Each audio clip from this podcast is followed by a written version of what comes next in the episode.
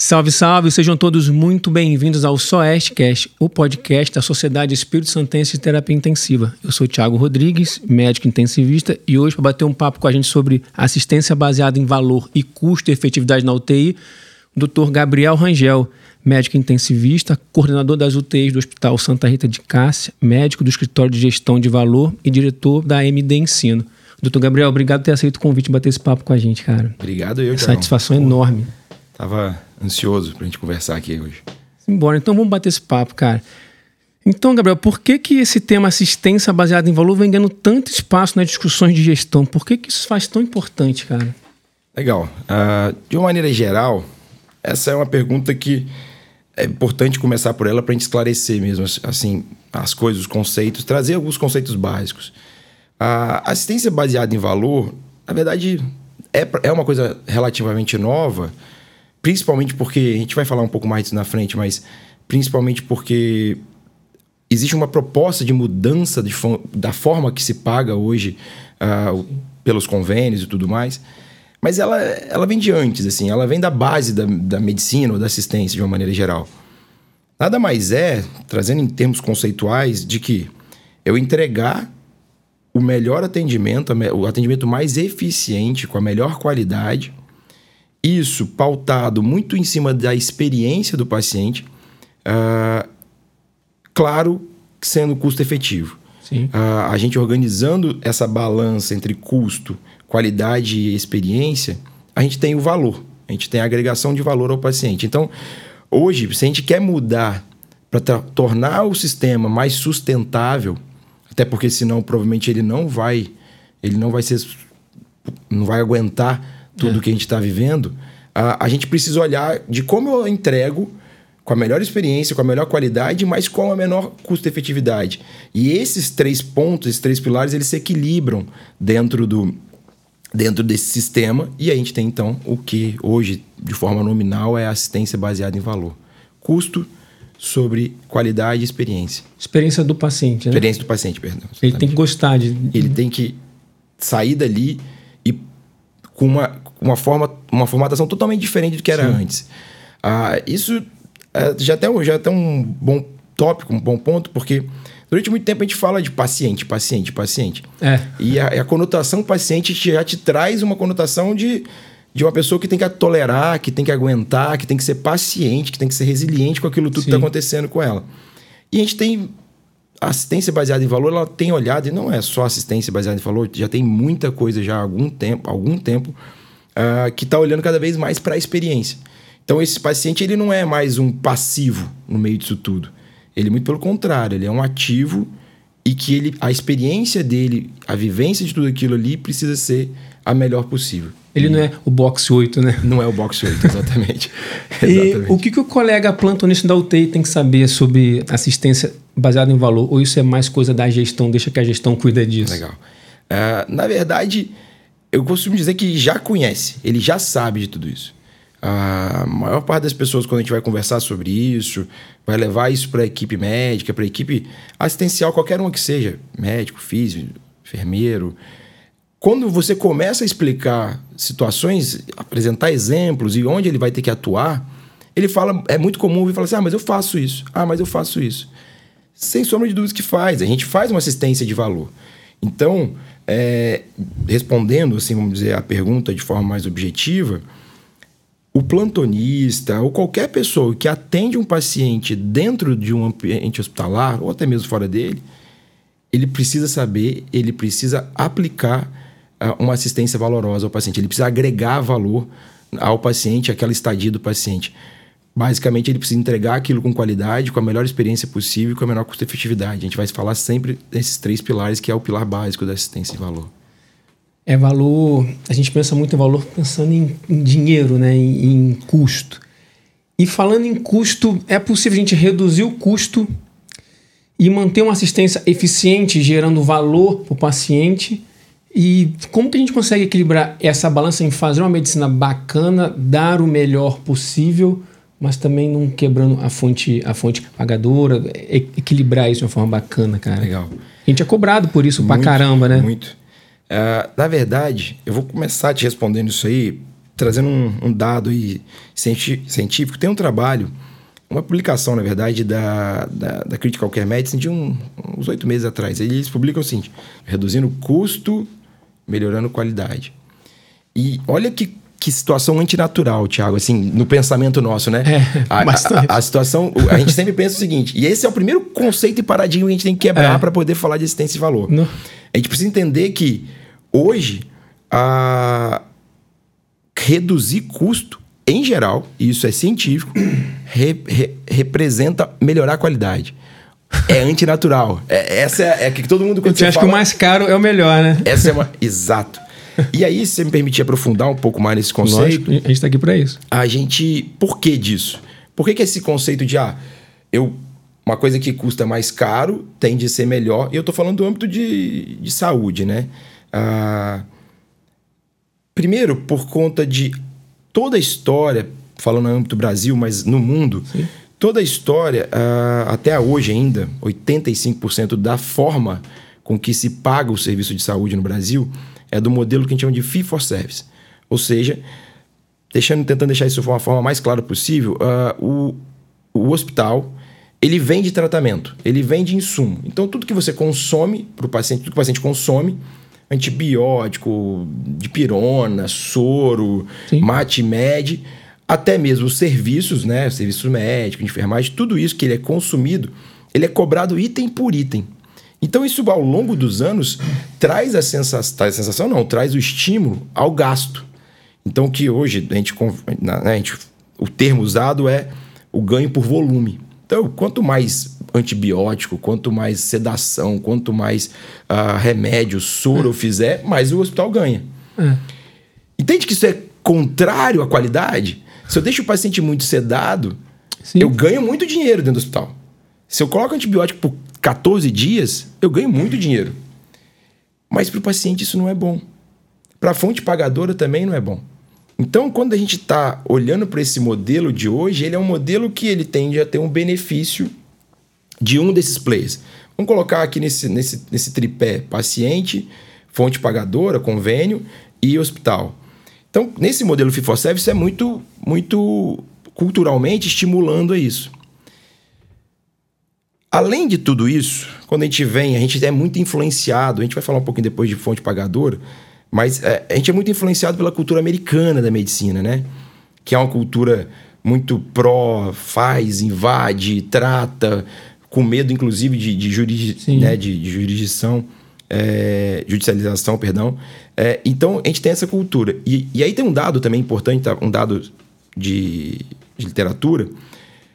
Tem um gráfico muito bacana que mostra que o quanto, quanto a quantidade de gasto por PIB ao longo do ano do, dos países, América Latina, América do Norte, por aí vai, contrabalanceado pela qualidade assistencial medido por vários uhum. indicadores. Os Estados Unidos é o que mais gasta, mas não é o que tem a melhor qualidade. Então a gente tem uma cultura, entre aspas, americanizada de saúde, junto com uma cultura pagadora que promove, que faz com que a gente gaste mais. Entretanto, hoje, a medicina, como é, que, que, qual é o caminho da medicina? É, principalmente medicina intensiva, mas de uma maneira geral. É, eu cedo menos, eu faço três dias de antibiótico, publicação de dois, 2022 falando de três dias de tratamento para PAV. É, eu gasto, eu utilizo via enteral, porque via enteral precoce é melhor. Então. Eu, analgesia guiada pelo paciente. Analgesia guiada pelo paciente, volemia cada vez menos. Sim. Então, é muito interessante isso, porque num primeiro momento ele é antinatural. Eu falar para você, vou diminuir o custo e vou melhorar a qualidade. É. Mas quando você começa a pensar um pouquinho sobre isso, você entende que faz todo sentido. Eu vou diminuir o custo porque eu estou melhorando qualidade. Isso que é o doido. Eu estou diminuindo o custo porque eu estou melhorando a qualidade. Não é que o custo é o foco. A qualidade é o foco. E quando eu aplico a coisa com qualidade, fugindo da cultura, a gente reduz custo. É, a gente quando pisa na UTI, a gente pisa para dar o nosso melhor. E aí a gente tem essa coisa, como é que o colega que está lá, ele consegue ter alguma ferramenta de beira de leito, alguma coisa que você possa usar no seu dia a dia que faça ele ser eficiente, entregar o melhor e não gastar o mais caro desnecessariamente? O que, você pode usar de dia a dia de ferramenta? Assim, o uh... colega que está lá na UTI, lá na ponta de lança prescrevendo. Sim. A gente pode discutir várias ferramentas assim, a ah, prescrição padrão e tudo mais. Mas só também para não deixar o custo em cima só do desperdício, só da, da, da, da, caneta, vamos dizer assim, da prescrição, queria só destrinchar aqui o custo em duas, em, Sim, em, em duas, em duas pautas, em dois pilares. Quando a gente pensa em reduzir custo no ambiente hospitalar, a gente tem que olhar dois cenários: gestão do desperdício e otimização do recurso. São duas coisas que influenciam diretamente o curso, o custo. Gestão do desperdício é fácil trazer ferramenta. Não que, que não seja a otimização do recurso, mas a gestão do desperdício é fácil. É basicamente é, esse paciente precisa de omeprazol? Não precisa. Esse paciente precisa de profilaxias? Não precisa. Esse paciente precisa de soro? Não precisa. Sedação? Não precisa. Então, ou seja, o que eu estou desperdiçando? Eu olho para a prescrição, eu olho para o box do paciente e vejo, ah, eu preciso ter luva para entrar toda hora no paciente? Eu não, preciso usar álcool. Entende? É, faz um checklist. Você faz um checklist. Então, hoje, na, no, no, escritório de gestão de valor lá no nosso hospital, nossa instituição, a gente tem aplicado checklists na beira do leito, pensando principalmente na gestão do desperdício. Tipo um fast hug. Tipo um fast hug. A gente. E, mas confesso para você que isso é um processo de aculturamento, vamos dizer é, assim. Sim. Se daqui adapta para sua realidade. E daqui a pouco não vai precisar mais. Hoje, lá na nossa UTI, por exemplo, a gente tem equipe de técnico de enfermagem que chega e fala: ó, a prescrição tá com isso, tá com isso, tá com isso, que não precisa. É sensacional. Então, por conta do, da, desse checklist, muitas vezes no papel, muitas vezes até mental na visita multi. Mas existe uma, Sim. pode existir uma ferramenta e entre outras. Quando a gente vai para o campo da otimização do recurso, o checklist, ele cai mais no. Ele, ele, é, ele a, gente vai, a gente vai mudar a aplicabilidade para uma aplicabilidade mais em cima de bundles, de retirada de dispositivo, de deambulação precoce, de reabilitação precoce, dieta precoce, mudança da via oral para enteral. Então, cabe um checklist, por exemplo, também, cabe um fast hug, cabe. Mas a gente vai olhar para um, um cenário que é um pouco mais abstrato, assim, um pouco mais que determina mais conhecimento, mais aplicabilidade de profundidade. E aí a gente tem um monte de exemplos. A gente pode falar, a gente fala de sedação, aí você pode ter protocolo de sedação, despertar diário ou sedação zero. Uh, chip de antimicrobiano cada vez mais forte, reduzindo o tempo sim, de antimicrobiano. Uh, e hoje a gente aplica já, e é legal que a gente aplique isso na UTI, isso no primeiro momento não foi muito aceito. Assim, a gente aplica terapia enteral com antimicrobiano em paciente de UTI. Claro que tem todos os critérios, todo o momento certo para isso. Isso é uma coisa bacana. As pessoas que estão tá na UTI tem que ser venoso. Exato, exato. e olha o tamanho, assim, só aproveitando isso um gancho para entender, pra vocês é. entenderem o valor, olha o tamanho disso. Quando eu pego um comprimido e dou para o paciente, o gasto para isso, não estou falando do gasto do remédio, não. Sim. O gasto da operação para isso é absolutamente curto. O técnico da farmácia ele só separa a medicação, ele encaminha para a UTI, chega na UTI, o técnico pega, entrega um copinho de água o paciente ele toma. Sim. Ou ele, no máximo, ele macera e passa pela sonda. Uhum. Contrário, quando eu tenho que fazer uma medicação endovenosa, eu tenho que ir para a central de diluição, tem um técnico responsável por isso, o técnico que manda coisa. O técnico, quando chega, ele precisa administrar aquilo de maneira endovenosa.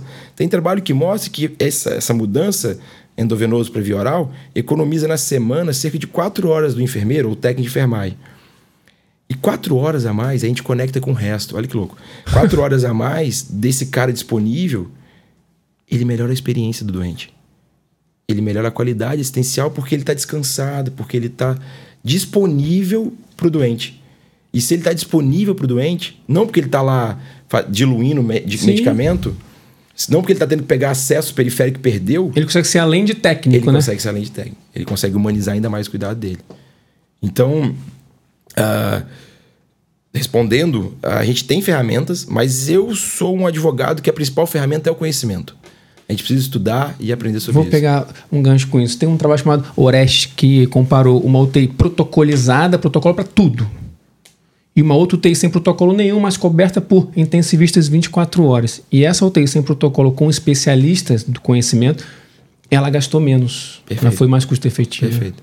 Perfeito. Né? Exatamente. É... Você não precisa de protocolo se você tiver conhecimento. Eu, bem, essa é uma outra pauta, mas o protocolo, de maneira geral, ele tende a mediocrizar, na minha opinião.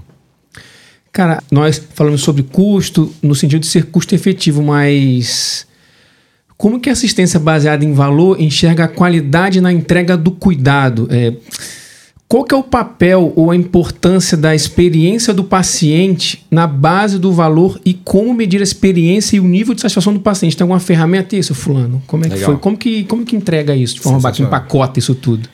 Esse é, é a métrica que precisa existir. A gente, como eu disse, a Sim, balança é custo sobre qualidade e experiência.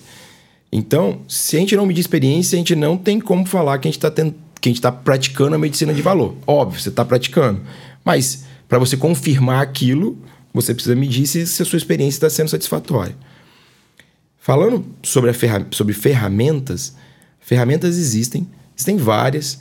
A, a que eu acho mais simples e aplicável para qualquer instituição que quer começar a aplicar e avaliar a experiência do paciente é a NPS, ah, que ela é uma ferramenta que determina se você é promotor ou detrator, ou seja, a experiência. Posso explicar um pouquinho sobre a experiência? Lógico. Experiência, e até já entrando no outro campo, que É porque eu tenho uma dúvida.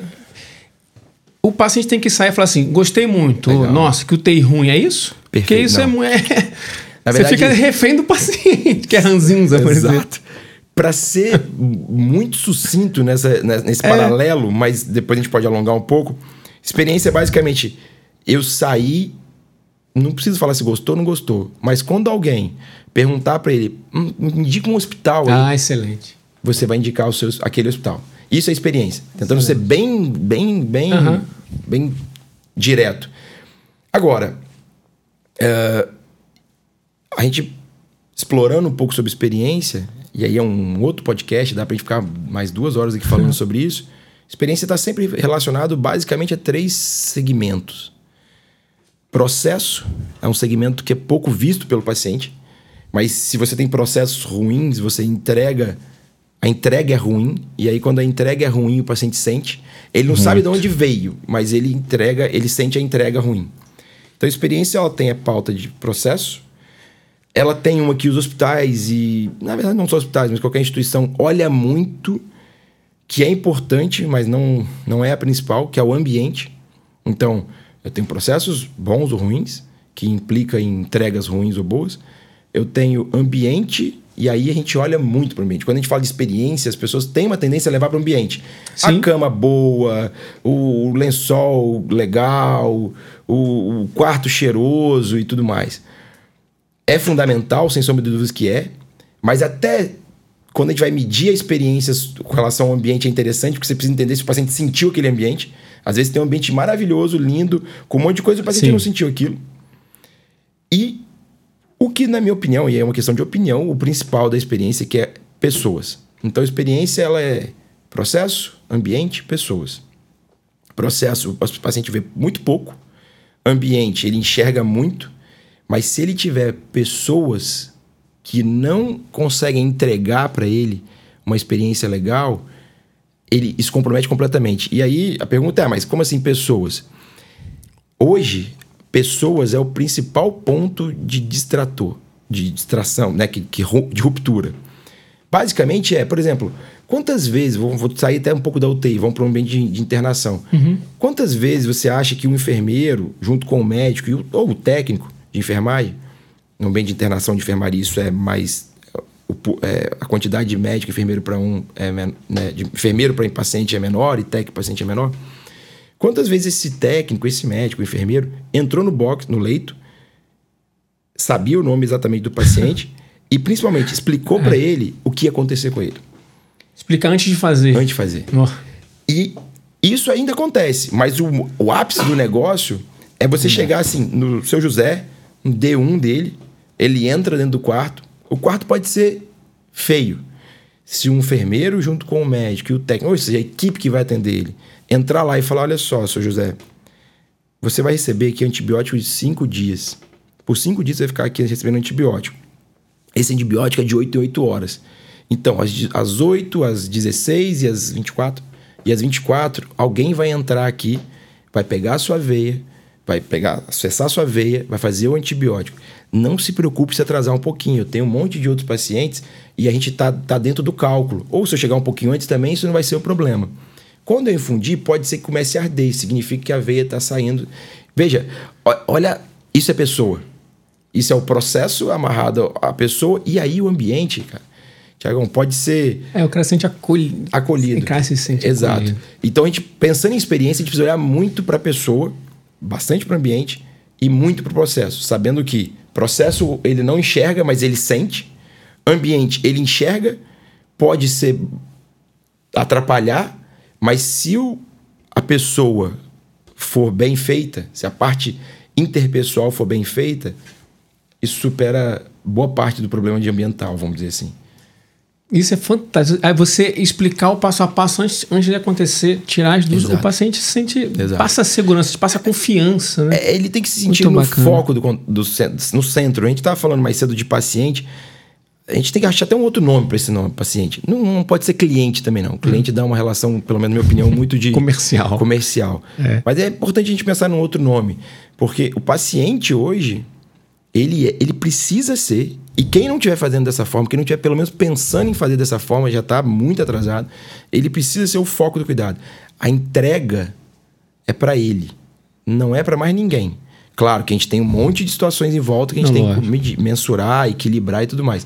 Mas a entrega é para ele e para a família, né? O paciente, paciente e família no centro do cuidado.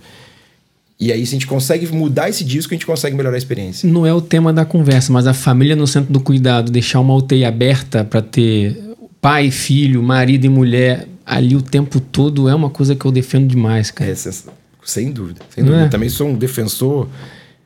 Você traz a família para perto de Exato. você, a família vê o que você tá fazendo. Se sou- der errado é porque. Exato. Não existe isso, né? Tem trabalho que mostra É. que a família na ressuscitação. Não sei se você já viu esse trabalho. A família na Não, não ressuscitação.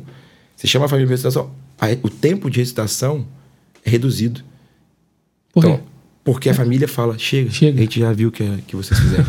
então, em vez de ficar tentando reanimar 30, 40 minutos, e que você sabe que muito provavelmente não vai ter, Sim, sim. é, não vai ser efetivo, a família interrompe. Então, assim, a família perto, bem orientada, com ambiente organizado, com processo organizado e pessoas que olham para ela, faz toda a diferença. E aí, isso agrega valor. A gente volta pro tema. Sim, sim, A gente sim. volta pro tema porque É, não é agrega valor dinheiro, né? Não é valor dinheiro. É. Valor na filosofia, vamos dizer assim, na, na etimologia da palavra filosofia, ele é, na verdade, o que o paciente precisa com o a capacidade do entorno entregar para ele. Isso é valor do ponto de vista filosófico. Experiência e satisfação, então, são diferentes. Legal, total. Total. Né? Total não, mas é, é, as coisas não são, não são, não são iguais. E é uma, uma, uma coisa que realmente muitas vezes as pessoas se confundem. Sim. Satisfação é. é- Vou dar um exemplo simples, bobo aqui. Satisfação é eu entro num, num restaurante, encho minha barriga, vamos dizer assim, e saio satisfeito. É. Ah, amanhã eu não volto naquele restaurante, vou em outro qualquer, porque a minha necessidade é satisfazer a minha fome. Experiência não. Experiência eu entro naquele restaurante, seja ele bom, caro, barato, lindo ou não, e falo, caramba, eu vou voltar amanhã nesse, nesse hospital, nesse, nesse restaurante. Porque a comida é boa, pode ser. Pode ser porque o garçom me atendeu muito bem.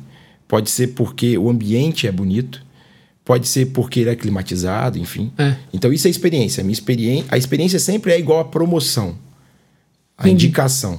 Satisfação, ela tá- é a entrega do que você queria. Trazendo para o paciente ao paciente, os, os dois saem vivos, mas um sai vivo querendo, não querendo voltar, mas indicando. Indicando, né? exato. Pode É, tratar lá. Legal, é legal você É, falar querendo voltar nunca. Porque, exato. Porque a, experi- a gente mede experiência como promotor por causa disso mesmo. É. Porque você não espera que o cara volte. Lógico. Você não pode usar uma ferramenta, alguma coisa que você fala, esse, você voltaria aqui? ele não vai, ele vai responder, "Ah, tá doido? Não. de forma alguma. Mas você indicaria, gente? Aí sim. Sim. Aí sim, você Cara, tocou na experiência. Isso foi fantástico. Você falou, a indicação é, É. é verdade. Agora um pouquinho, tem um pouquinho mais áspero. A gente falou de assistência baseada em valor, satisfação por parte do paciente, qualidade, experiência, custo, mas e a fonte pagadora, né? É, convênios, hospitais, é possível acreditar no modelo de pagamento baseado nisso tudo que a gente falou, cara? Faz sentido para o convênio estruturar uma, uma nova medicina, vamos dizer assim, uma medicina com uma perspectiva diferente? Legal. E aí? Cara, Thiago, esse é um campo realmente denso, porque tem muita gente tentando fazer isso já há algum tempo. Se não me engano, desde 2012, o Einstein tem ah, um escritório de valor no qual ele tenta já promover é, né, com as fontes pagadoras ah, uma métrica que indique para ele é, que pague pelo valor, agregando tudo isso.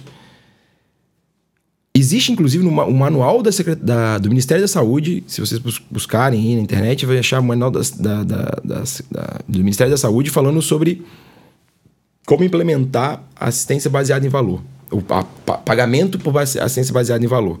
Você lê ele, vai falar muita coisa, mas não vai te dar o caminho das pedras ainda, entendeu? É, porque talvez ainda não exista, porque principalmente a gente precisa entender como que a gente vai aferir tudo isso, sabe? Mas uma coisa é certa. Assistência baseada em valor, o pagamento baseado em valor, isso já tem até o um nome, velho for service. Velho for service. Velho for, velho for service. Uh, é uma forma de agradar todo mundo.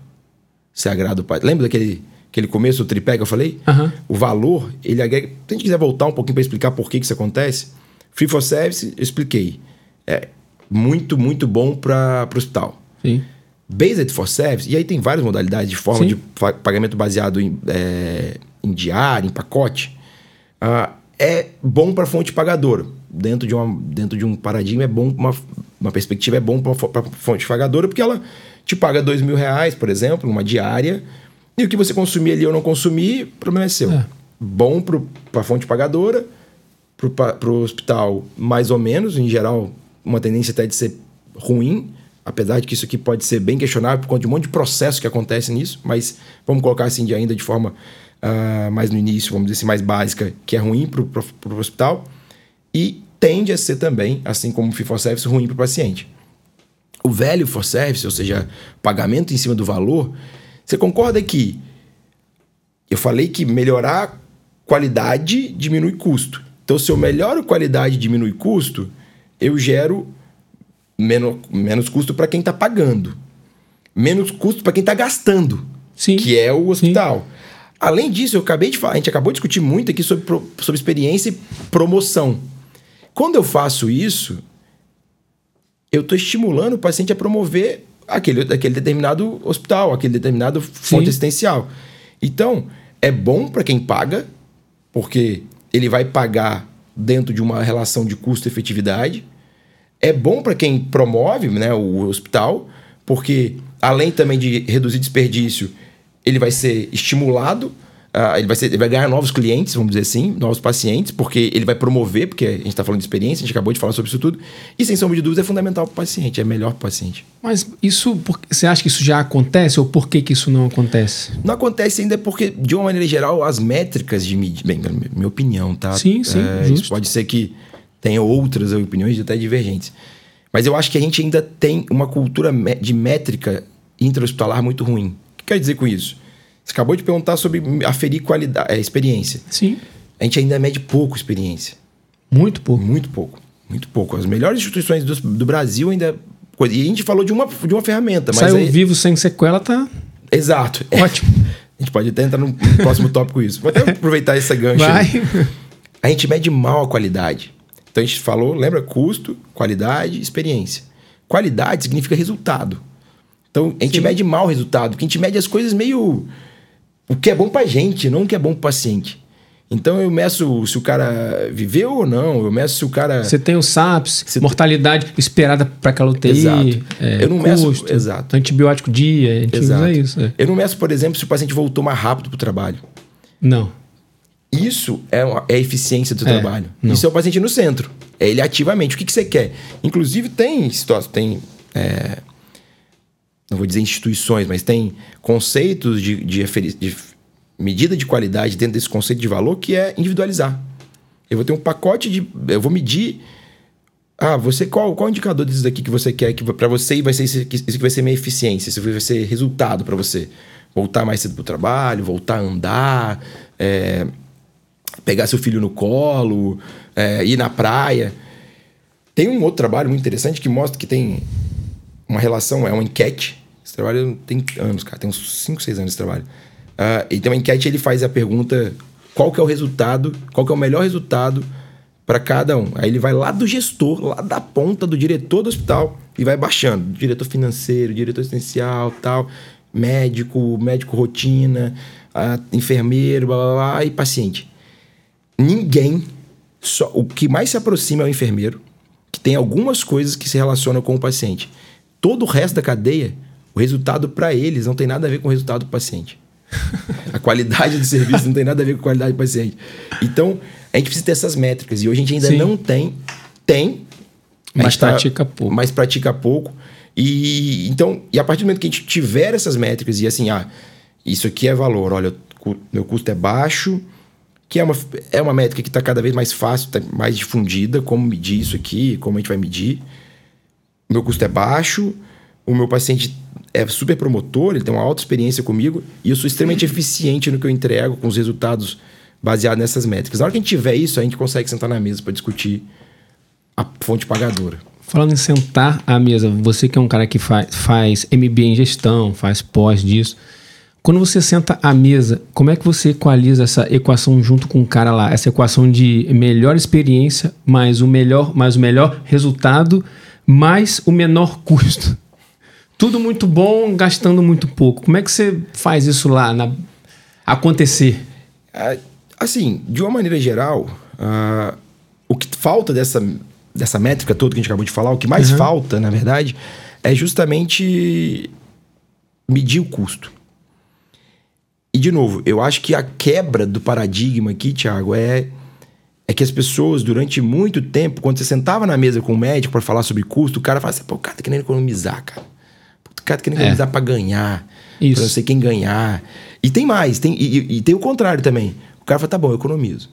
Mas o que, que você vai me pagar? O que, que, que eu vou ganhar com isso? Qual é a recompensa que eu vou ter é. pra fazer isso?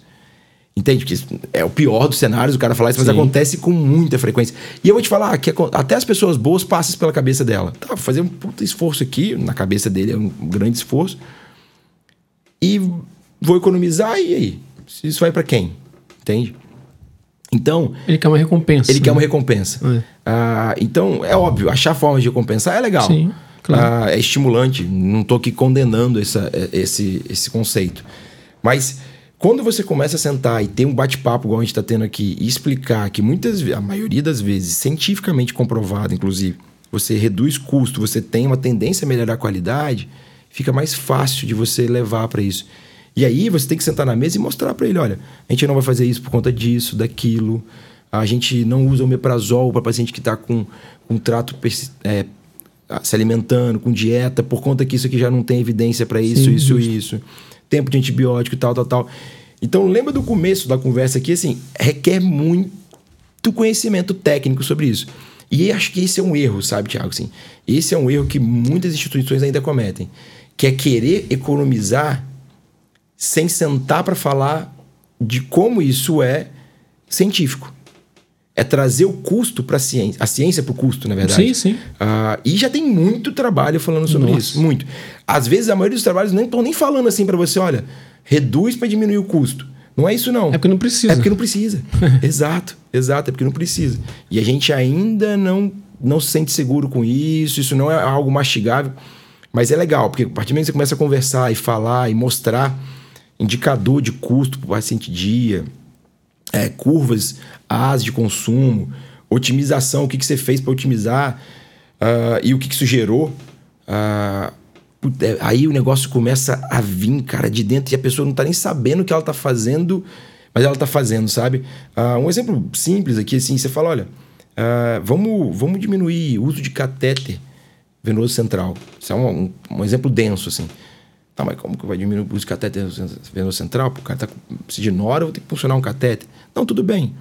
Mas será que assim, nas primeiras duas horas que o paciente chegou e você colocou ali 5, 10 ml de Nora, você ainda vai manejar ele? Será que já precisa? Já tem trabalhos e mais trabalhos mostrando que o Rivers lá, que precisava funcionar, o Process, o Rise, todos esses trabalhos mostraram que você não precisa desse excesso venoso no momento imediato. Então, será que você não maneja, faz um manejo volêmico, acerta as coisas? Pode ser efeito de droga, Pode ser efeito de passa. droga, que daqui a pouco passa. Será que você não evitar esse dispositivo? E aí ele fala, ah, você está fazendo isso para economizar? Eu falo, não, olha só, a gente começou a aplicar isso aqui neste, nesta, nesta, nessa situação, neste lado, a gente diminuiu muito a nossa taxa de utilização de catéter e a gente hoje não tem infecção de catéter. Porque é óbvio, se eu não uso, eu não tenho infecção. Sim. E se eu tenho infecção, eu tenho custo, má qualidade e baixa experiência, concorda? Então, sentar para conversar de forma científica, na minha opinião, é o mais importante. Eu que tô lá na, na beira do leito passando vida, eu sou pidão, né? Por exemplo, uma vancocinemia, uma procalcitonina, Legal. aqueles marcadores moleculares. Você, você gasta no momento, mas você deixa de fazer muito mais, entendeu? Legal. Em determinado ponto. Legal. E se você tem eh, gestores que têm essa visão, ah, cara, fica muito legal. Hipo- Só que aí também eu quero fazer uma defesa ao gestor. Ah, você falou per- perfeito, pertinente. Ah, eu faço vancomicinemia, procalcitonina e tudo pode ajudar muito a gente, a, a- inclusive no custo. Mas é importante medir e mostrar. Sim. É importante medir e mostrar. Não dá pra ficar assim, ah, mas é- é- vai ser mais barato. Ah, mas eu preciso disso que eu quero disso. Você sabe por que, que você precisa, você até sabe que vai ser mais barato. Mas você precisa mostrar isso, porque o cara lá ele não sabe. Ele não é médico, ele não tá na ponta. Ele Tem que não- convencer ele- Você precisa- é. Eu, eu até nem, eu até nem falo muito convencer. Porque convencer significa assim, eu já te, você conhece, já te mostrei, É, e eu vou mudar a sua opinião. Na verdade, é uma questão de mostrar. Ele fala, de "Por quê?" exposição. Ele fala, porque você falou, ó, por causa disso, disso, que eu vou fazer isso, isso. Vamos fazer um teste e a gente avalia. E aí a gente volta para a métrica. Vamos fazer um teste, eu vou contar. Hoje o meu custo de paciente dia é, por exemplo, mil reais. Eu vou fazer esse teste, vou mostrar para você as intervenções que eu vou deixar de fazer, vou mostrar meu custo dia e vou falar para você, olha, eu gastei 500 reais com... Tô exagerando aqui, obviamente. Com procalcitonina, 5 mil reais no mês, mas eu economizei em custo de paciente dia, porque economizei antibiótico, um exemplo, né? A gente, Sim, não, é a só um exemplo não, é, é. é, não é nem necessariamente igual ao antibiótico, Sim, vai. sim. Mas eu economizei 30 mil reais de antibiótico porque eu usei 5 mil reais de procalcitonina. Então a gente precisa medir. Isso não pode ser denso, sabe, Tiago? Acho que esse é o ponto. Isso não pode ser é, ringue, isso não, não pode ser briguinha, picuinha. Cara, simplesmente assim, eu quero fazer isso. Vou lá mostrar por que é, por que é efetivo, por que, que isso vale a pena, por que, que eu vou comprar um ultrassom. Ah, mas porque você é ultrassom? Não, porque eu quero que o meu que o enfermeiro puncione o periférico. E eu trabalho no hospital de câncer, por exemplo, e tem acesso periférico é muito ruim. Então eu vou ter que usar mais catéter, vou ter que usar mais catéter, mais Sim. infecção e tudo mais. E Som da vesical à toa. som da vesical à toa, ultrassom vesical para o enfermeiro. Exatamente. E por aí vai, são inúmeras amostras. Só que a gente precisa medir. O médico, e aí eu vou falar o médico, o médico gestor, ou o médico da ponta que seja, ah, ele precisa trazer a ciência e trazer métrica para essa Número, ciência. é. Número. E aí, cara, não tem. Porque não é. é, ó, por isso que eu falo que não é convencer. É mostrar que na hora que ele enxergar aquilo, ele vai falar, "Ah, mas é, é, não- é doido não fazer isso. Pra gente que lê isso daí é óbvio, né? Mas É, exato. é. Essa desconexão, ela, ela, é ela, ela precisa acabar. Verdade. Cara, eu acho que a gente abordou bastante coisa. Agora, assim, é. É uma conversa densa que as pessoas não estão muito acostumadas a ouvir, a pensar sobre isso de forma tão profunda, né? É. Desse bate-papo todo que a gente teve, o que, que você gostaria. Como é que você empacotaria esse conceito, isso de uma forma rápida para as pessoas? Leva isso para casa. Você sabe que rápido para mim é meio difícil, né? Mas enfim. Menos demorar. Mas vou tentar, vai. Uma mensagem final, assim? Isso, Legal. isso. Se levarem isso aqui, tá bom já. Tá. Cara, primeiro se levarem que as- a gente precisa trazer sustentabilidade para o nosso sistema de saúde. Seja ele SUS, convênio, qualquer que seja, particular. Com certeza. Precisa trazer sustentabilidade. Não vai existir, a gente não vai conseguir. Tem uma frase dentro desse mundo do valor que, que é muito, que eu gosto muito, que é vida não tem preço, mas saúde tem. E, Muito bom. e a gente precisa incorporar essa frase, assim, porque para que eu salve uma vida sem, né, sem me preocupar com o custo, eu preciso olhar para todo o restante da cadeia. Então, a gente precisa. A medicina baseada em valor, na verdade, você pode chamar base, medicina sustentável, Sim. qualquer coisa desse termo, mas é basicamente é. Eu preciso mudar, porque se a gente não mudar, as coisas não vão se sustentar. E acima de tudo, o paciente hoje tem que deixar de ser paciente, ele tem que ser ativo. Então eu preciso olhar para ele como eu vou entregar aquela assistência, a importância de eu entregar aquela assistência para ele, o que, que ele quer daquela assistência e o que, que ele, como ele se comporta nesse meio ambiente. E a gente está falando de experiência. Então, de uma maneira, vamos dizer assim, ah, resumida, para para pensar, sai, da, acaba- acabando de estudar esse, esse podcast, pensa, chega na beira do leito e olha assim, cara, o que eu tô fazendo aqui que não tá agregando qualidade, que não tá trazendo uma boa experiência e que eu posso retirar? Eu tenho certeza que neste ato você já vai agregar em- muito em qualidade, vai agregar uma experiência muito melhor e vai reduzir o custo pra caramba. Então, assim, mensagem final é só olhe com esse olhar de qualidade, experiência e custo. Mas olhe de verdade. E principalmente, vamos parar de achar que não temos que sentar para discutir é, custo, valor, experiência. Ah, não é mais essa medicina que o cara faz, o médico é, é o médico no centro do cuidado. Essa desmembrada do custo e do valor. O valor é o paciente. Valor, custa exato. quanto você vai precisar para deixar aquele cara satisfeito Pô, e vivo, né? Perfeito. Cara. Essa desmembrada. Eu, perfeito. foi muito bom. Não, perfeito. Muito bom. Obrigado, viu, Gabriel? Que Valeu por esse bate-papo, foi muito feliz bacana. Feliz pra caramba aqui. Tenho a agradecer pra caramba a oportunidade para falar desse assunto, que você sabe que eu sou apaixonado é, e, e, putz, um espaço legal pra caramba. Obrigado. Bacana. É isso, pessoal. Esse foi o Soestcast.